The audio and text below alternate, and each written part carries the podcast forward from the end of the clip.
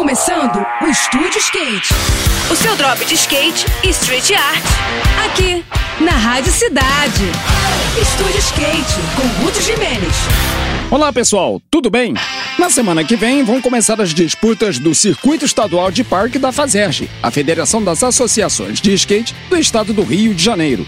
Por enquanto, são quatro etapas confirmadas entre junho e setembro, que vão reunir skatistas de várias idades e de todos os gêneros. A primeira etapa acontece no domingo da próxima semana, com a disputa do Skate Art Fest para as categorias Infantil e Mirim em Nova Iguaçu.